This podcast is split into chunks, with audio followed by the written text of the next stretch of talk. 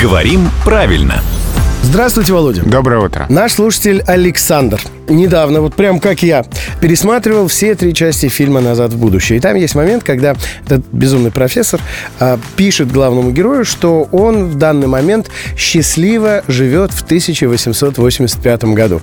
Александр спрашивает, счастливо живет все-таки или счастливо живет будет правильнее? Давайте поможем нашему слушателю, а заодно и главному герою. Вдруг он от этого станет еще счастливее. А, он, наверное, счастливее станет, если узнает, что он может жить как угодно. У, Вообще.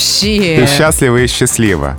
Другое дело, что в словарях, а, где дана самая строгая норма, адресованных работникам эфира, а, дан вариант «счастливо». Но в других словарях эти варианты даны как равноправные, и только в значении «счастливо оставаться», вот только там строгое ударение «счастливо». Ну и герой «Назад в будущее» на радио не работал, поэтому ему, значит, можно. Так что ему счастливо жить вполне можно. Как говорится, счастливо жить не запретишь. Главный редактор «Грамоты.ру» Владимир Пахомов разрешил. Приходит сюда каждое буднее утро И разрешает. в 7.50, 8.50 и в 9.50.